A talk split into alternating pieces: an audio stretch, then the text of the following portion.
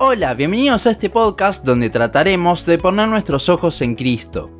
Estamos a punto de llegar al final de nuestro estudio sobre la salvación, este hermoso plan que Dios ideó para salvar al hombre y así revelarse para manifestar su gloria. Hoy vamos a ver un tema que a menudo se lo deja de lado del plan de salvación. Estamos hablando de la santificación. Vamos a leer cuatro versículos para empezar. Filipenses 2.12 que dice, Por tanto, amados míos, como siempre habéis obedecido, no como en mi presencia solamente, sino mucho más ahora en mi ausencia, ocupaos de vuestra salvación con temor y temblor. Luego Filipenses 1.6, estando persuadido de esto, que que comenzó en vosotros la buena obra, la perfeccionará hasta el día de Jesucristo, Efesios 1:4, según nos escogió en Él antes de la fundación del mundo, para que fuésemos santos y sin mancha delante de Él. Y Levítico 22:9, guarden pues mi ordenanza, para que no lleven pecado por ello, no sea que así mueran cuando la profanen. Yo Jehová que los santifico. Ya tenemos todo un capítulo del podcast hablando de la santificación, pero hoy la abordaremos desde la perspectiva de dentro del plan de salvación. Para comenzar debemos claramente definir lo que es la santificación. Este no es un concepto únicamente del cristiano. Ya desde la ley judía en el Pentateuco vemos que se repite una y otra vez la palabra santificar. La palabra en el hebreo original es kadash, la cual habla de apartar algo con un fin o también limpiarlo. Es algo que se veía muy comúnmente en el sumo sacerdote. Antes de cualquier sacrificio se tenía que limpiar de todo. Este es el concepto externo. Sin embargo, está también el concepto interno. La palabra y la traducción siguen siendo las mismas. Pero cuando hablamos de santificación desde un punto de vista interno, estamos hablando de limpieza del corazón. Durante la ley vemos que Jehová habla que Él los santifica. Si bien por momentos también habla desde la perspectiva que Dios los apartaba del resto de naciones, hay otros momentos, como el versículo que leímos de Levítico, donde habla sobre cómo el pueblo se podía y debía limpiar exteriormente para presentar sus ofrendas. Pero Él era quien los limpiaba al fin y al cabo desde dentro. En la Biblia solemos ver cómo varios conceptos se definen en el Antiguo Testamento, pero luego en Cristo estos son perfeccionados y llevados al ámbito del día a día del creyente. Entonces, si bien vemos en el Antiguo Testamento diferentes aspectos de la santificación, veamos cómo este concepto se ha perfeccionado ahora. Para eso vamos a hacer énfasis en los dos versículos del libro de Filipenses que leímos antes. Empezando por Filipenses 2.12, allí vemos que no se menciona la santificación, pero esto es porque la pone como un sinónimo de la salvación. El apóstol Pablo les manda a los filipenses a que se ocupen de su salvación. ¿Cómo es esto? Si Pablo le habla a creyentes, ¿por qué se tienen que seguir ocupando de su salvación? Acá es donde se debe desmentir un mal concepto que se tiene en el mundo cristiano. La salvación no es el momento que nos convertimos únicamente, sino que, como estuvimos viendo a lo largo de la serie, es un plan que se va efectuando desde antes de la fundación del mundo hasta la glorificación, que ya la veremos la semana que viene. En el otro pasaje que leímos de Filipenses 1.6, cuando habla de la obra que Dios sigue perfeccionando en nosotros, es justamente la obra de la salvación. O sea que ya desde ese punto Pablo los está poniendo como sinónimos. Porque no es que nos convertimos todos los días, sino que ahora que ya estamos en Cristo, Él nos va santificando.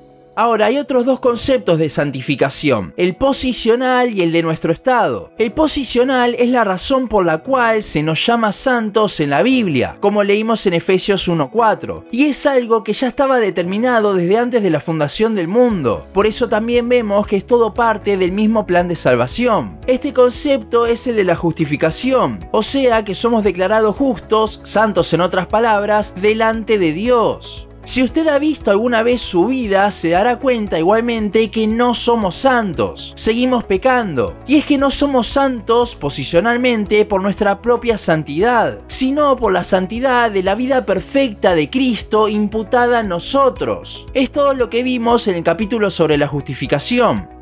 Cuando hablamos de la santidad en términos de estado, allí la cosa ya cambia. Ese es el concepto que comúnmente se lo denomina como santificación progresiva, mientras la santificación posicional es algo que ocurre en un momento cuando somos declarados justos por gracia, por medio de la fe, nuestro estado de santificación es algo que se va formando progresivamente a lo largo de nuestra vida cristiana. Esto es a lo que se refiere Pablo de vuelta en Filipenses 1.6. La buena obra que el Señor va perfeccionando es la salvación. Lo que aquí se ve es un proceso entre la justificación y la glorificación. Eso es justamente la santificación progresiva. No podemos separar la santificación de la salvación por el mero hecho que la Biblia no lo hace, sino que una está dentro de la otra.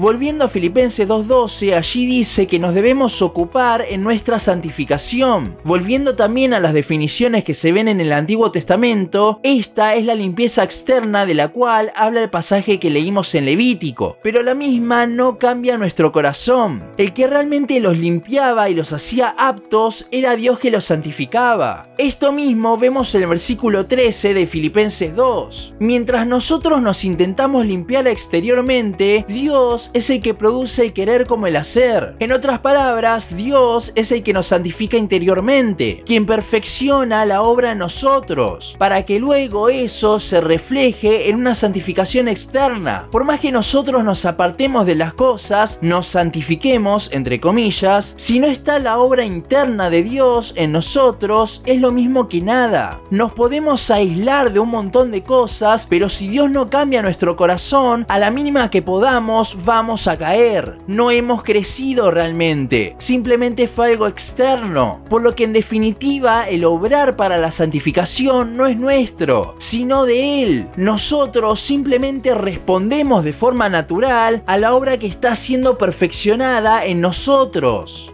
Hemos visto a lo largo de esta serie que la salvación, cada aspecto, es 100% de Dios. Cuando les dije al principio que había muchos que dejaban de lado este tema de dentro del plan de la salvación, no me refería únicamente a aquellas iglesias de la prosperidad donde la santidad ni se menciona. De hecho, no mencionan prácticamente nada del plan, sino que me refiero a aquellas personas que piensan que nosotros aportamos algo a nuestra santificación. Decir que nosotros contribuimos a nuestro proceso de santificación es aislarlo del plan de salvación. Por eso es tan importante tener un correcto entendimiento de este plan, ya que esto repercute directamente en nuestra vida cristiana. O aislamos a la santificación de la salvación que es de Dios y nos ponemos la carga de nosotros santificarnos, o la vemos incluida en el plan, sabiendo que está garantizada su totalidad para nosotros, que vamos a crecer en la misma. De vuelta Filipenses 1.6. Y vivimos en agradecimiento y adoración ante semejante obra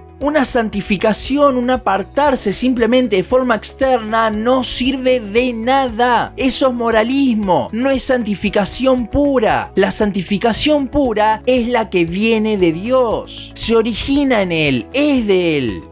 La salvación no es algo que terminó el día que nos convertimos, sino que es algo que continuará hasta el día que estemos viendo a Dios cara a cara, siempre siendo un obrar suyo, no nuestro que somos simples beneficiarios. Esto nos hace ver que es algo muchísimo más grande de lo que podemos imaginar y que continúa hoy en día, lo cual es solo otra razón para adorarle a nuestro Señor. Hasta aquí nuestro capítulo de hoy. Seguinos en Instagram, Facebook, YouTube y Spotify. En todas nos encontrás como Los Ojos en Cristo. También seguinos en losojosencristo.blogspot.com para leer el resto de nuestros blogs. Nos vemos en la siguiente ocasión.